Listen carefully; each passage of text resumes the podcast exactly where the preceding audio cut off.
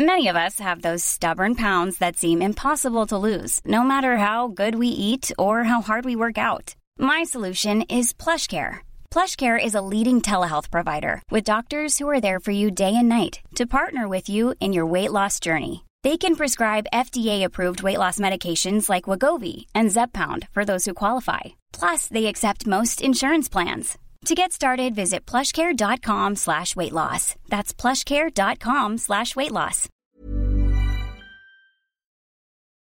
Hola, bienvenido a Más que Arquitectura, la plataforma que pone sobre la mesa temas relacionados a nuestra ciudad, diseño, arte y arquitectura pensados en torno a la gente. Sé parte de cada charla junto a las y los especialistas más destacados del medio. Muy buenas tardes a todos, bienvenidos a Más Arquitectura en este 22 de marzo. Les recuerdo, pueden escuchar eh, episodios como este que van a escuchar hoy en, en, nuestra plataforma de YouTube, también en Spotify. Estamos en redes sociales como Más Arquitectura. Eh, un servidor, el arquitecto Ángel Sánchez, vamos a estar aquí con ustedes. Javier Alonso, un gusto compartir contigo el micrófono, man, como casi cada miércoles. Casi, ¿verdad? El, el, el, el, anterior no pudimos. Disculpa bueno. que no, no llegamos completos. no, hombre. Eh, gracias, man. Gracias, Ángel San. Gracias, José Man. Aquí todos en, en, en cabina, como otro miércoles. Eh, que estén pendientes de lo que estamos haciendo también en YouTube. Vamos a empezar a sacar video muy bueno, programas nuevos. Eh, y vamos a estar muy dinámicos también con nuevas marcas, patrocinadores. Si hay algún interés, por favor, comunicarse a través de nuestras redes sociales y, y, y, y números de contacto. Así es, man. Y bien, hoy, eh, como estamos muy contentos ¿no? de estar con un invitado especial hoy y platicar temas de la ciudad. A veces platicamos sobre ideales o cuestiones utópicas que nos gustaría tener en, nuestra ciudad o en nuestro estado, ¿no? Cómo va creciendo, nos quejamos y tal, debería ser de esta manera o de esta otra y a veces pintamos panoramas, eh, pues sí creo muy utópicos, ¿no? De cómo las cosas pudieran ser en nuestra ciudad y hay que aterrizar las cosas, ¿no? Tenemos, eh, además de las limitantes económicas, que a veces son las más obvias, tenemos las sociales y las culturales, que estas sí nos ayudan de verdad a delimitar y delinear lo que podemos hacer dentro de nuestras ciudades como latinos, como mexicanos y como habitantes en Yucatán. Tomás Bocuja Gatman, bienvenido el día de hoy, ¿cómo estás? Muchas gracias, muchas gracias por la invitación, Ángel Javier. Gracias. Y aquí el Grupo Cipse también, muchas gracias. Buenísimo, pues muy contentos de estar aquí contigo. Eh, esto que planteamos de inicio sobre las cuestiones que delimitan estas, estas pues sí, ideas utópicas que podemos tener de la ciudad son muy importantes, ¿no? Pero antes de meternos de lleno a temas de la ciudad, eh, Tomás, platícanos un poquito de ti, ¿qué te lleva en tu carrera como arquitecto a involucrarte o a, o a querer meterte en estos temas eh, urbanos? Pues mira, yo, yo me fui en 1987 de, de, México, nací en la Ciudad de México, me fui en el 87, hijo de madre alemana, nos fuimos a vivir a Alemania y entré de, de, la Ciudad de México, una ciudad muy grande, nos fuimos a una ciudad en la periferia de Frankfurt, este, ciudades pequeñas y durante los años que estuve viviendo, que fueron 14, en Alemania, donde tenía la preparatoria, hice mi carrera y también comencé a trabajar. Este, viví principalmente en ciudades pequeñas, ¿no? ciudades sí. este, no estas grandes urbes, siempre venía a la Ciudad de México o seguido venía a la Ciudad de México a visitar a los amigos, a la, a la familia. Claro. Pero el contraste siempre se fue marcando conforme estaba yo en la carrera, se fue haciendo más fuerte y más fuerte. ¿no? Ángel San, platicábamos a la salida eh, sobre las tipologías, ¿no? Ya habíamos tocado ahorita la verticalidad, los pros, los contras de lo vertical, ¿no? Y dentro de las tipologías a veces entendemos que, que, que, hay, que, que hay tipología de arquitectura o tipos de edificios, para ser más claro, hacia diferentes mercados. A diferencia de otras ciudades eh, en donde a veces la vivienda económica se vuelve vertical por eficiencia de tierra, en Yucatán pasa algo distinto, ¿no? Lo vertical, esa, eficiencia de tierra, metro cuadrado y verticalidad se lo estamos dando a un mercado de medio lujo, lujo, y la horizontalidad se la estamos dando a la vivienda básica, ¿no? O a, la, vivienda de, de, tipo Infonavit, como le llamamos aquí en la zona, ¿no? Eh, Tomás, ¿cómo, cómo a, un nivel ciudad crees que esta, estas tipologías que hoy utilizamos son las correctas? Eh, hablando ahorita sobre la, vivienda económica o la vivienda media, ¿crees que sea la manera eficiente de administrar el territorio de Yucatán? Porque desgraciadamente no tenemos límites físicos, ¿no? Entonces, ¿cómo, cómo se debería hacer o cuál es la, opinión de un arquitecto que que, bueno que en este caso tú eh, opinas sobre el tema, ¿no? En, en, tu, en, tu, en el escrito que hiciste en la revista. Pues mira, yo la verdad abogo mucho por la, por la densidad de mediano impacto. O sea, y esto es para ambos sectores, ¿no? O sea, el económico, el de medio lujo y el de lujo. Ok, este, la ciudad de Mérida, como dices, no tenemos aquí ningún límite. Lo único que sí tenemos es un periférico perfectamente delimitado y aún si vemos dentro de ese este, areal, dentro del periférico tenemos muchos huecos, ¿no? Hay muchas, este, muchos predios subutilizados o abandonados o no utilizados y en lugar de andar creciendo y haciendo este, construcciones fuera de estos límites, sería bueno aprovechar la infraestructura que se tiene dentro de la ciudad para subirle mejor la calidad a lo existente y reciclar esos predios, ¿no? De acuerdo, correcto. Yo siempre he sido un poquito y tengo un lema que este, es sí a la ciudad compacta, no a la ciudad saturada. Okay. Entonces, cuando hablo de mediano impacto, yo creo que tiene que ser un entre 3, 4, 5 niveles, ¿no? Ok. Este, también hay que ver que Mérida, la vida de Yucatán, es una vida mucho al aire libre, no, no tiene que ser una vida al interior, para eso estoy, en, esa la puedo tener en otros lugares, ¿no? Por este saborcito del trópico, de la alberca, de las palmeras, de la vegetación, eso es, para mí es la marca Mérida, ¿no? Y es lo que creo que tenemos que preservar y se puede preservar para todos. Correcto. De acuerdo. Ahora, esta situación compacta versus saturada, Thomas, que platicas, para la ciudad y el número de niveles, ¿cómo poder entenderlo? ¿no? Porque es, un poco como dice Javier, tenemos los polos, tenemos los extremos, las casas de uno o dos niveles y los edificios que ahora están haciendo de, de más de, ¿cuántos niveles tienen? De, 30 pisos y tal, y estas cajas de cristal, ¿cómo entender eh, por qué esta media es más eficiente que decir, no, vamos a hacer más de 30 pisos, ¿no? Parecería que, pues, si ahí cabe más y estamos hablando de redensificar, pues esa sería la respuesta, pero no lo es. ¿Y por qué? Te voy a decir una cosa que me llama la atención en varios de los proyectos de verticalidad. O sea, te dicen, sí, este, tenemos torres de 15, 20 pisos, pero tenemos tantas áreas de jardín. O sea, si dejan, dejan unos jardinzotes enormes, pero la caja sigue siendo cerrada y sigue utilizando la energía.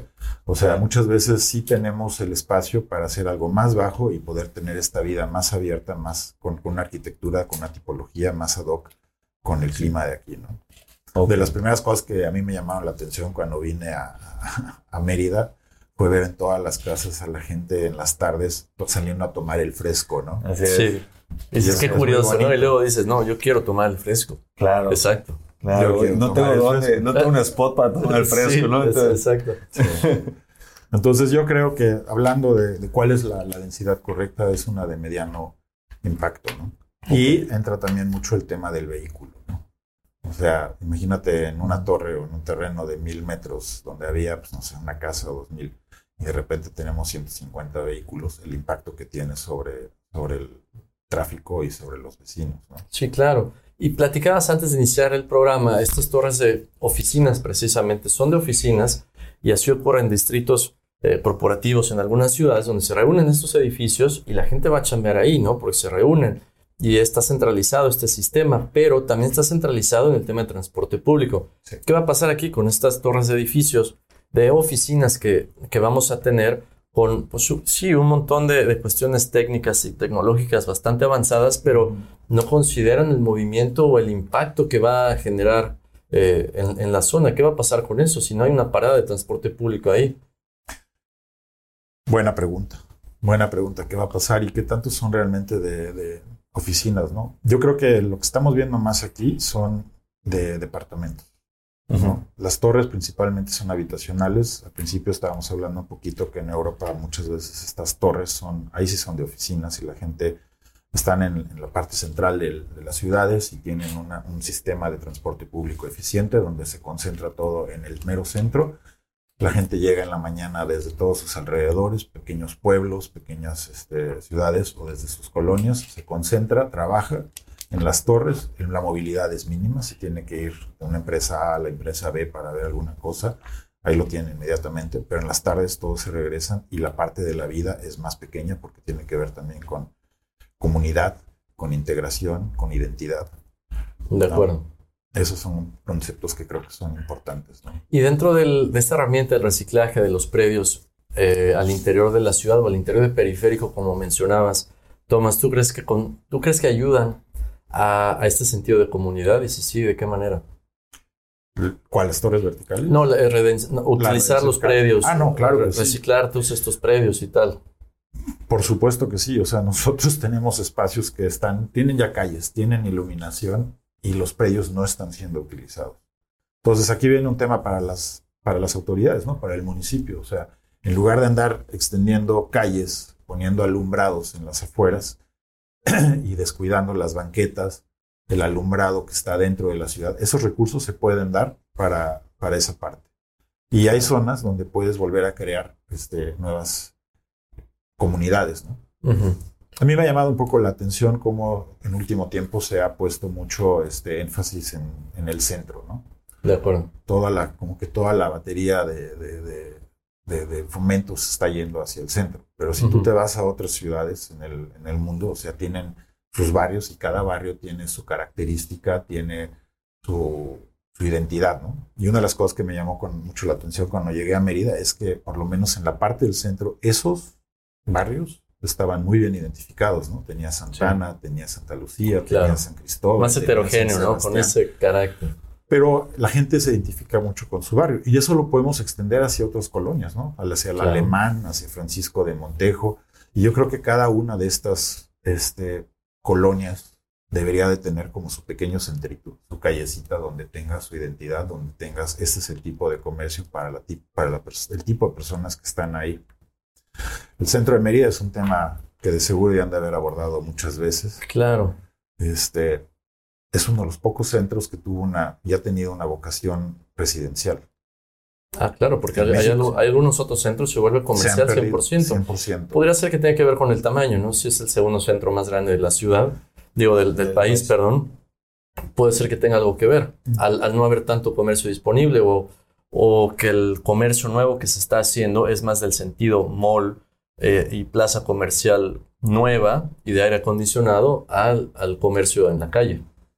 Sí, yo creo que ha habido un rescate. O sea, Mérida tiene una arquitectura colonial fantástica, pero también llama la atención de que son arquitecturas de una planta casi todas. Uh -huh, sí. Eh, otras ciudades coloniales de México, Morelia, Puebla, México, por lo menos tienen dos, tres, cuatro niveles, ¿no?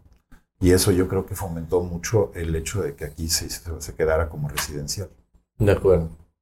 Sí. Y el, al final del día yo creo que las ciudades que tienen unos usos mixtos y tienen son las más las más sanas, ¿no? Donde existe un poco de todo. Completamente. Para y para allá iba el comentario de Tomás precisamente porque creo que Mérida en su en esta presión constante, ¿no? De gentrificación y de crecimiento y además porque no solamente es un crecimiento que está dando porque la gente llega, sino que también eh, el dinero que se está invirtiendo en la ciudad en diferentes índoles, tanto de comercio, industria, turismo, realmente está habiendo una derrama económica fuerte que el gobierno, las autoridades creo que están más eh, concentradas en controlar, ¿no? En vez de planear y, dejar ser los espacios o la ciudad, ¿no? Eh, hablamos, por ejemplo, de estos espacios de que podemos utilizar pegados a periféricos, cerca de, ciudad, cerca de zonas ya impactadas, y resulta que hay un proyecto que se está gestionando hace dos años y simplemente los permisos no salen. Entonces a veces tienes a los terrenos, tienes a los inversionistas, a los proyectos ahí, pero la ciudad está atendiendo más el, la torre vertical que está generando un conflicto vecinal en tal, en tal lugar, en vez de realmente sacar esos permisos para que realmente se ponga a funcionar la tierra que ya está puesta frente a infraestructura, ¿no? Lo mismo en los centros. Tenemos a esta gente que llega, remodela casas, ¿no? Le vende casas en dólares a la, a la gente de, de fuera del país, pero ¿en dónde queda la parte comercial? Entonces, finalmente todos decimos que cierran el centro para que se quede la parte comercial ahí, o sea, el, digamos los primeros uh -huh, cuadros claro. y lo demás hacia afuera, pero finalmente seguimos haciendo lo mismo. Como quiera que sea, estamos tratando de segregar o segmentar los usos, cuando realmente en la, digamos que en el criterio de muchos urbanistas, y es algo de lo que estamos platicando hoy, Tomás, eh, no es así, ¿no? Yo creo que debería haber posiblemente una planta baja comercial, una planta alta habitacional, unas esquinas comerciales, unos centros de mansiana habitacionales, ¿no? Pero realmente hasta la gente que está provocando el, el- el mejoramiento del centro histórico, está en contra del comercio cerca de la vivienda. ¿no? Yo creo que hay un centro, una parte del corazón, corazón, corazón, que siempre se va a quedar comercial, ¿no? Claro. Eso es, el tema es hasta casi volverlo peatonal, ¿no? O sea, los centros en Europa Sí, claro, suelen, Totalmente, sí. suelen ser básicamente completamente comerciales y se cierra eso al tráfico y de ahí la gente sigue viviendo todavía en el centro, pero ya como en el segundo anillo o tercer anillo, como te lo, si lo, si lo describiera como un árbol, ¿no? Este, y lo cual creo que es, es correcto. Pero regreso al tema de los barrios, ¿no? La vida de barrio, la vida de, de, de- de identidad por áreas, que viene básicamente, tiene un desarrollo histórico, es importante que se pueda prevalecer, incluso fomentar, ¿no? Y no crear guetos, no Claro. crear cosas individuales, concentrar todo en un solo punto, ¿no? Los eventos que tiene la ciudad, o sea, sería deseable, yo creo que eso se esparciera un poquito más por toda la ciudad para que todo les toque un poco de eso. De esta dinámica más fuerte, ¿no? Sí, Pues sí, pero yo creo que podemos ver que en la ciudad de manera natural, cuando no se prestan los espacios comerciales, se genera, ¿no? Ya hablabas de Francisco de Montejo. Ujú. Eh, Fraccionamientos como este, pues sí, que no tiene un espacio comercial importante o un centro, como le llamabas, se generó a sí mismo que en su vialidad principal, las casas que dan esta vialidad principal se volvieran comercio, ¿no? Es algo natural. Y si no se promueve, pues se va dando de manera tropezada, ¿no? Pero yo creo que es deseable darle forma. Claro. Eso Claro. sí. O sea, se ha dado porque la gente lo ha ido haciendo. Ahora, yo creo que como municipio y como autoridades, lo que correspondería y como urbanistas es darle la forma. Correctísimo. Vamos a quedarnos con esa idea. Volvemos con más que arquitectura. Más que arquitectura.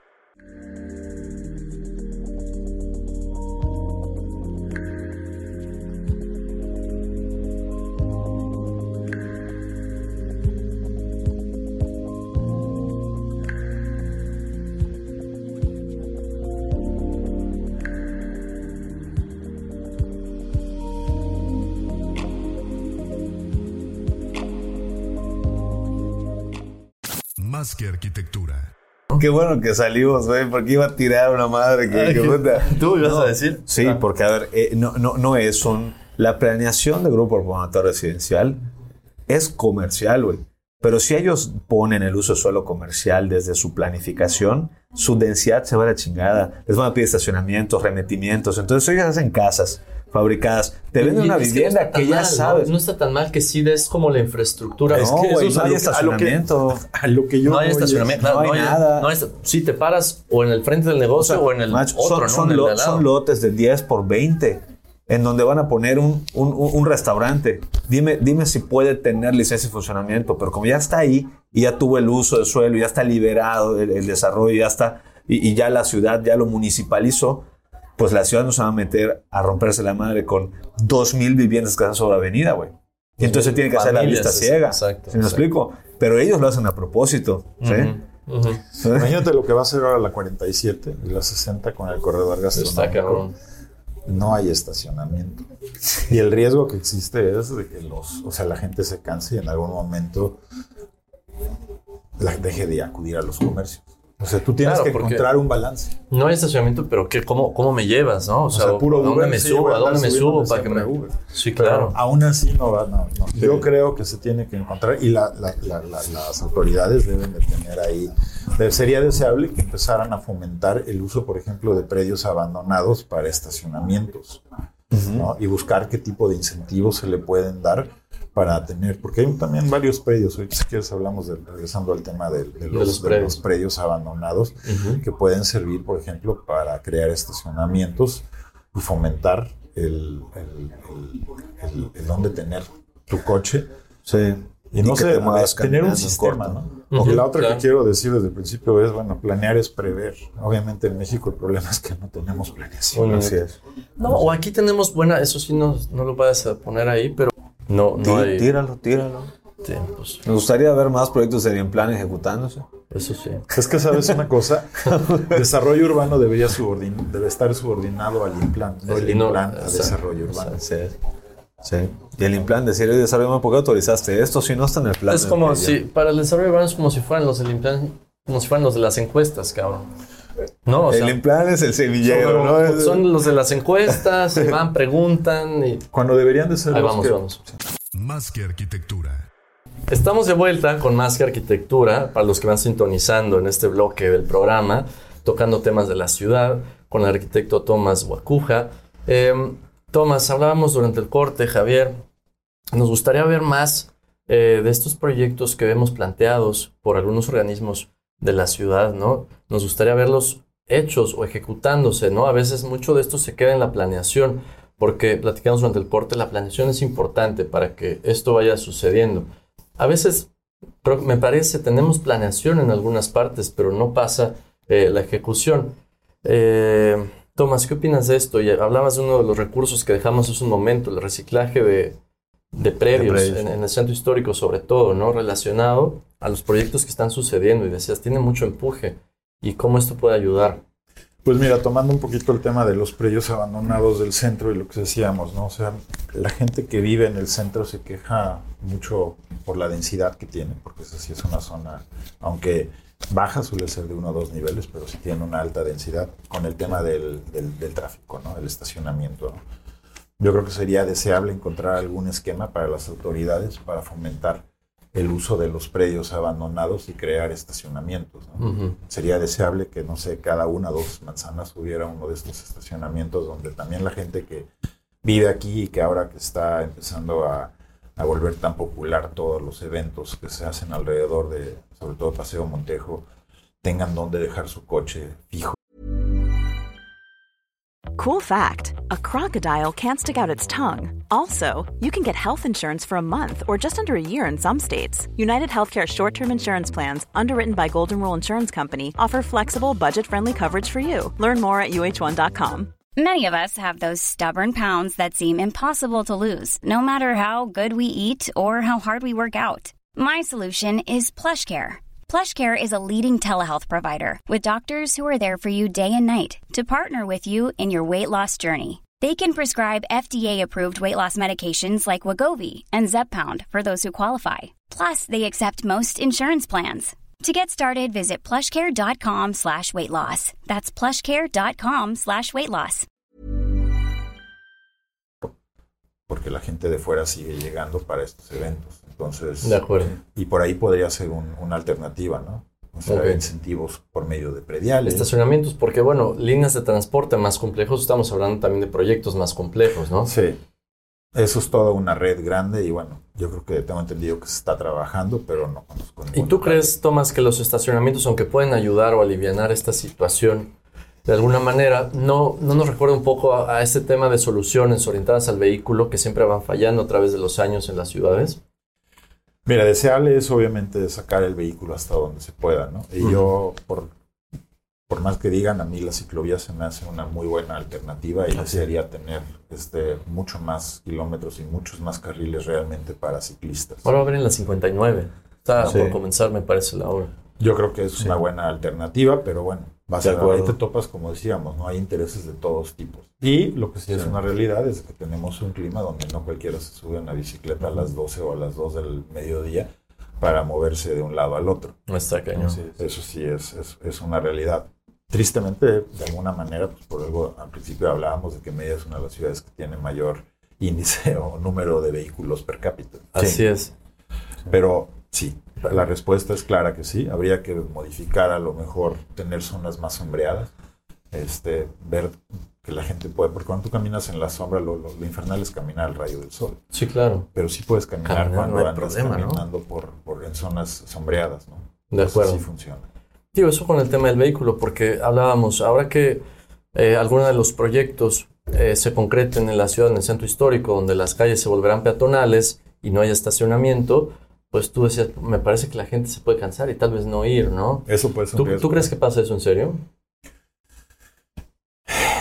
Creo que puede ser un riesgo de que si la gente no tiene el- dónde dejar su vehículo, va a buscar otras alternativas. Sí. ¿no? Y entonces, este Sí. plan tan bonito de, y estamos poniendo como ejemplo el, el nuevo este, corredor gastronómico, pues sí, a ver qué pasa, ¿no? O sea, tiene que, yo creo que es muy deseable que se trabaje sobre ese proyecto. De acuerdo. Sí, sí. Coincido, coincido, Tomás. Creo que, por lo que comenta Ángel San, el tema de, de que no mencionabas temas culturales. Estamos en una ciudad donde hay muchos coches per cápita o por familia.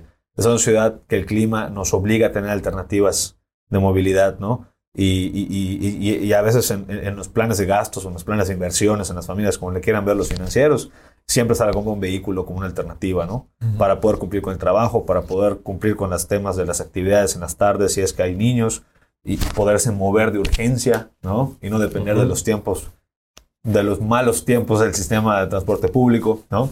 Entonces creo que el, el coche es una herramienta de las más básicas de nuestra ciudad y si no tenemos dónde dejarlo, entonces sí puede haber una, una limitación en, en, invitar a las personas. Claro, ¿no? pues tenemos una paradoja entonces, porque estamos haciendo proyectos en el centro histórico para que venga más gente y ahora va a haber menos espacio para estacionarse. Entonces, que en, en la lógica normal de las ciudades es lo correcto, ¿no? Pero se proveen de otras alternativas para llegar a los sitios y esa parte creo que es la que está fallando. Sí, es pensar, sí. pensar completo, ¿no? Sí. Plantear todo el panorama completo de la A a la Z. Sí. ¿Qué va a pasar si hago A? Ah, ok, entonces pasa lo siguiente, ¿no? Y si, si nos falta esto, ¿cómo lo vamos a solucionar? Así es. O sea, un paso nos lleva a otro. Al final del día son como fichas de dominó, ¿no? Tú empujas sí. una y todas se empiezan a desajustar. Hugo Badis, ¿hasta qué extensión o hasta qué punto eh, toca esta, esta situación, el artículo que escribiste, Tomás? Eh, el tema toca el, sobre todo el tráfico, ¿no? Y esto tenía que ver sobre todo con con los dos tipos de desarrollos que hablé yo al principio, ¿no? Lo de la verticalidad y los fraccionamientos en, fuera de la, de la ciudad. Este, en, en, la verticalidad, pues sí, diferente, a diferencia de, de, otras ciudades, voy a poner Nueva York, la clásica ciudad de los rascacielos, Nueva York, ahí sí no, ninguno de los departamentos tiene garantizado un estacionamiento. Claro. No tengo el número. Pero ni lo, que tengas estacionamiento. Ni que tengas estacionamiento. Para ¿no? empezar. Pero aquí la verdad es que, pues sí, todos este, este perfil de, de, de, desarrollos que se están haciendo aseguran por lo menos uno, dos o a veces más espacios para, para vehículos. Y pues lo estamos viendo, ¿no? Si tú vas en la tarde a la García Lavín o tratas de cruzar hoy en día en diferentes puntos ya este, el periférico, tráficos que no teníamos hace cinco años, ya son, son muy notables y están sí. en la voz de la gente. La gente habla sobre Así eso, ¿no? Les empieza a preocupar. Entonces, eso es un poquito más de lo que, lo que toma. Yo creo que habría que, si no podemos renunciar al vehículo, a lo mejor, y tomando el tema de la densificación, habría que ver, ok, cuánto soportan las calles de vehículos y a partir de ahí definir cuál es la densidad que, que podemos, que, construir. que podemos construir. Totalmente. De acuerdo. Que la infraestructura sea, el, sea, sea, que la infraestructura urbana sea el termómetro de la Sea- densificación por zona. Si fuera así, no estaríamos haciendo los rascacielos que estamos platicando. Pero, pero bueno, esa es otra historia, ¿no? Esos rascacielos se- se tendrían que estar en un boulevard como, como, como carretera medida de progreso. En Conectados estés- con un transporte interurbano y este tipo de cosas. Así es. Y si tienes el vehículo y te quieres echar 60 kilómetros de vuelta y vuelta, pues está bien. O sea, pero ya es una decisión de... Ahora, un buen ejemplo, nos platicabas, Tomás, de, de proyectos eh, urbanos que contemplan soluciones integrales, era el de, ¿cómo se llama? Madrid Nuevo Norte. ¿no? Madrid, Nuevo Norte. Que nos platicabas que es un muy buen ejemplo donde situaciones, ¿no? Eh, pueden ser similares y que se integra la parte de los vehículos, la parte social, cultural, eh, para, para lograr soluciones mejores, ¿no? A nivel urbano. ¿Cómo, cómo juega este proyecto? Mira, este proyecto nace a- en los años 90, principios de los años 90, y todo- tardó más de 30 años en ser aprobado por el Ayuntamiento de Madrid. Eh, básicamente es, Madrid tiene tres estaciones de tren. La del norte, que es la que estamos tocando aquí, es Chamartín, y dividía la ciudad en dos áreas, ¿no? Este-oeste, cuando estaba en medio de lo que viene siendo el aeropuerto y el centro de, la- de- de Madrid, ¿no? La, la parte central. Entonces, no había una interconexión entre un lado y el otro. ¿Qué se hizo? Se estuvo trabajando en un plan maestro durante muchos años tratando de consultar con la ciudadanía, sobre todo con los vecinos este, adyacentes a, esto, a esta zona, en Sí. el lado oeste, en el lado oeste, para que encontrar una, un- un- el mejor consenso posible. ¿no? Y obviamente la tierra es cara, en las ciudades la tierra cada vez se nos hace más cara, entonces, ¿cómo vamos a aprovechar eso? En el caso de Madrid, este, Nuevo Norte, pues son terrenos federales porque eran las vías originales del tren y era una estación a cielo abierto. De Lo que está pasando ahora en Europa, en muchísimas de las ciudades, es que las estaciones se están enterrando con todos los costos que eso conlleva, pero ayuda a volver a, a cerrar el tejido urbano De en la parte de arriba, ¿no? Entonces las vías ya no, ya no se paran, sino que vas, pasan por abajo, son subterráneas, y en la parte de arriba se han creado parques, se crean viviendas, son, son áreas donde hay este, oportunidades para tener áreas de negocio, esparcimiento. Y en el de Madrid Norte, a mí lo que me llama mucho la atención es, tienes el comienzo donde estaba la antigua estación, se vuelve a dejar la estación, pero esta vez enterrada, y Sí. se crea adyacente a ese un centro de negocios, sí, con torres de oficinas para crear lugares de trabajo. Y tú, ves, tú te fijas en el plano, es extendido, es, va, es relativamente angosto, tendrá dos, uno o dos kilómetros, pero se extiende sobre varios kilómetros hacia el norte y se va desarrollando una densidad habitacional con, con, con parques, con áreas verdes que va disminuyendo conforme te acercas a los límites de la ciudad. Acuerdo. Mientras más al centro, Mientras más, al centro, sí, más, más cercano a la parte donde está el, el núcleo, donde llega todo el transporte, ahí es donde, donde está la mayor densidad, De acuerdo. las torres.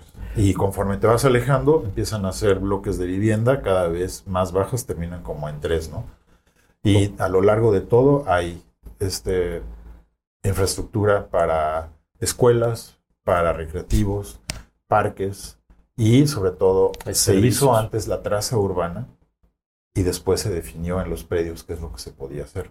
Y no al revés de que como muchas Ver cómo, veces cómo arreglamos. el cómo arreglamos entorno. el entorno una vez que tenemos Así construido. Vamos a Entonces, quedarnos con esa idea. Vamos a un corte y regresamos con más que arquitectura.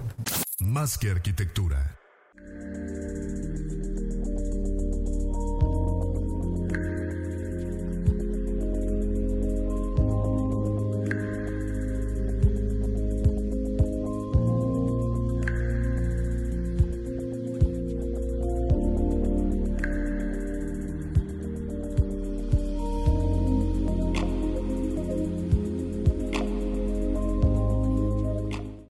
Más que arquitectura. Me gustaría cerrar, y esa parte creo que es muy valiosa, sobre los tipos de la densificación, sí, pero la tradición que esto conlleva. Y, y cómo, ¿La tradición te refieres de Mérida? ajá, la, la tradición y lo cultural realmente de, de estas cuestiones, ¿no? Y cómo eh, poner atención en estos factores puede ayudar a que los proyectos, pues, entender si van a ser más factibles o no y tal. Yo, para mí bien importante es el tema de crear comunidad, ¿no? Porque crear comunidad nos da paz a todos, o sea, todos nos ayudamos a protegernos. Y el tema, de, no va a tocar aquí muy a fondo el tema de la seguridad, pero esperemos de que esto se quede seguro. Cuando tú tienes tus vecinos a tu alrededor que te protegen y tú los proteges, todos nos sentimos mucho mejor, Claro. ¿no? Pero para eso tienes que tener identidad y, y- y comunidad. Claro. El tema de, o sea, por ejemplo, la densificación bien planeada y controlada de medio, de, de medio impacto puede ser una medida de Mérida una ciudad de vanguardia, más humana, más sustentable, más verde, más inclusiva y contribuyente para reservar la alta calidad que la ha caracterizado. Porque creo que por ahí deberíamos determinar, ¿no? De que Mérida lo que, lo que ha jalado a la gente es esa alta calidad de vida que tiene y que tenemos que estar conscientes de que tenemos que hacer algo para que esa calidad no se pierda. De acuerdo. Comunidad. Y habría que Entonces, entender que también clave qué es alta calidad de vida, ¿no? Porque precisamente el otro día hablando con una persona, de- hay, hay, mu- hay, hay- hay mucho mal entendimiento de lo que es alta calidad No, de vida. todo el mundo, sí, por el nivel, sí, por el nivel de vida, sí, ya sabes la calidad. Ah, la ¿Qué es calidad mucho de vida. calidad de vida? Seguridad, Claro, diversión, este, libertad de movimiento.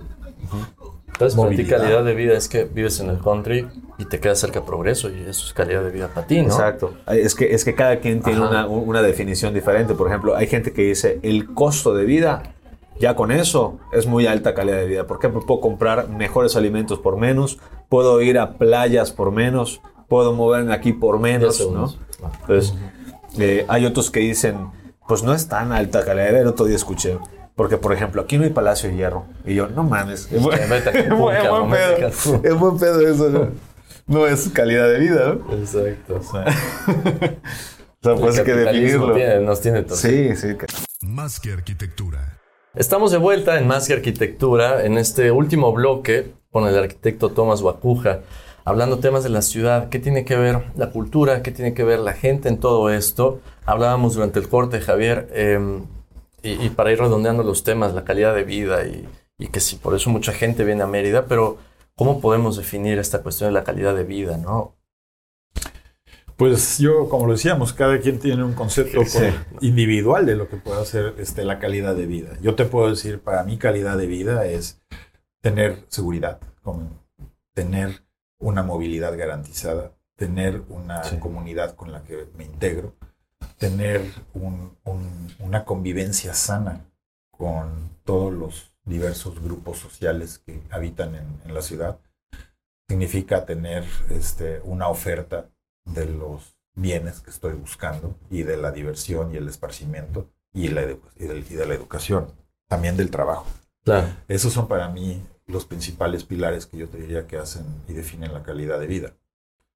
Pero cada quien va a tener otra. No puede ser, digo, será subjetivo y no, ¿no? Hay cosas como la seguridad, el, el bienestar, o sea, salud Sí. y tal que pueden traducirse Movilidad. directamente a, a estar mejor y cómo te mueves, claro. Sí, uno, uno de los puntos que me ha llamado la atención también de gente de fuera que, que- que viene a vivir a Mérida o que nos visita es que dicen, yo me moví por una necesidad médica, ¿no?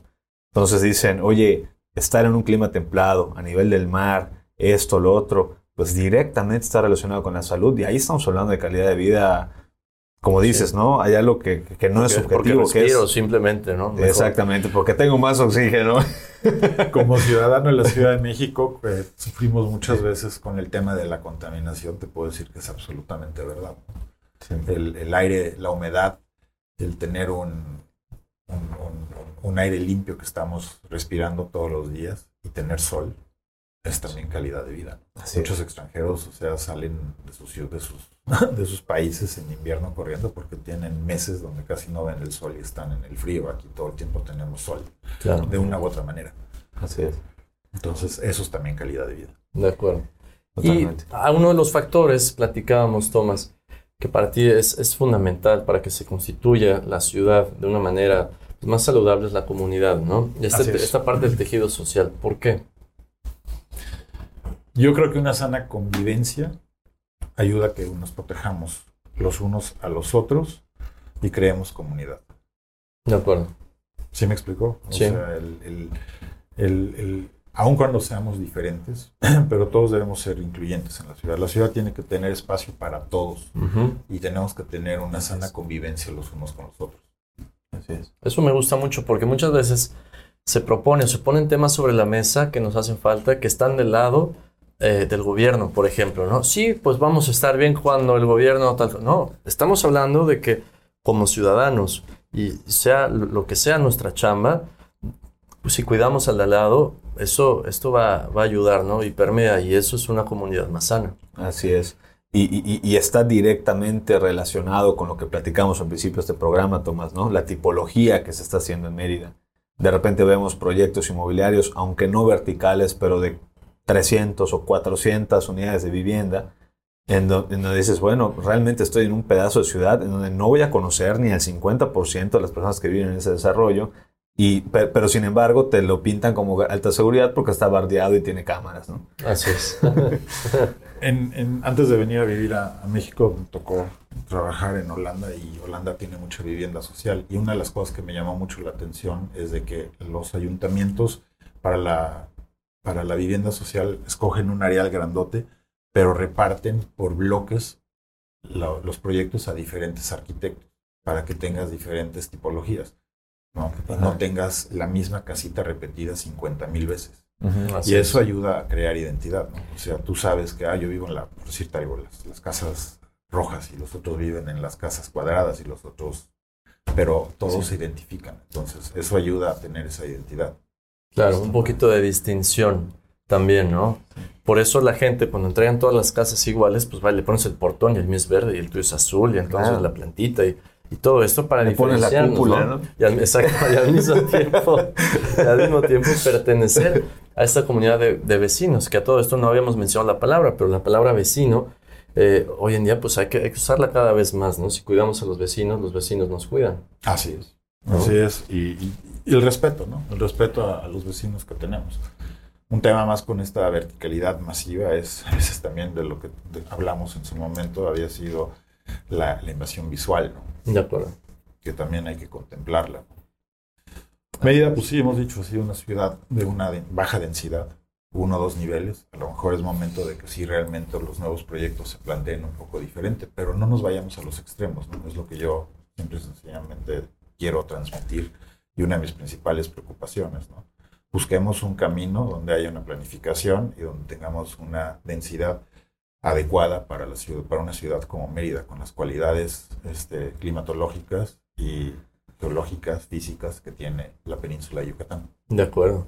Excelente. Para, antes de despedirnos, Tomás, y de proyectos que están sucediendo en la ciudad, llámese corredor gastronómico, la plancha, etcétera, sobre todo en la zona centro, ¿cuál se te hace para ti el que tendrá un impacto en el sentido urbanístico más positivo en la ciudad? Yo espero que la plancha. ¿eh? Sí, porque si hay algo que ha faltado muchas veces ha sido un pulmón verde, ¿no? Gente que vive aquí dice, ¿a dónde me puedo ir a correr? Y bueno, salen corriendo por las banquetas y todo.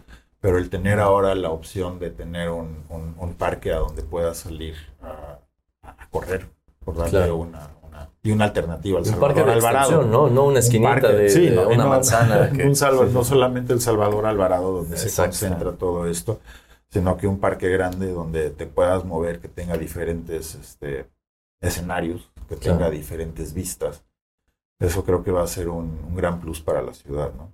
Pues aprovechemos. con mucho gusto estoy esperando a que se termine y, espero que sea un parque muy verde, ¿no? Sí. Espero que no sea un parque con demasiada construcción, porque lo que más le hace falta al centro es áreas verdes.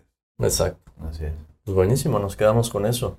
Tomás Bacuja, Galman, muchísimas gracias por tu visita el día de hoy. Estamos muy contentos de haberte tenido, poder platicar esto y que sigamos, ¿no? Porque Próximamente vendrás y traerás invitadas, me parece, que abrirán este tema a, otros aristas que no hemos discutido todavía, que bueno, estará muy bueno platicarlos. Muchas gracias a ustedes, muchas gracias por la oportunidad y con gusto aquí estamos. O sea, este tema es abierto, yo creo que es múltiple y todos tenemos una voz, pero es importante que haya una buena comunicación y se escuchen todos los, las voces que, existen de los ciudadanos. ¿no? Así es, precisamente. Gracias, gracias Tomás. Eh, pues le invitamos a todos los radioescuchas que nos sigan en redes sociales como Más que Arquitectura a comentar, opinar, recomendar también invitados que les gustaría. Y bueno, pues sin, sin, sin, sin más, eh, Ángel San, muchas gracias. Muchas gracias, man. Muchas gracias a José Los Controles, a Tania en la cabina. Saludos a todos, nos vemos hasta la próxima.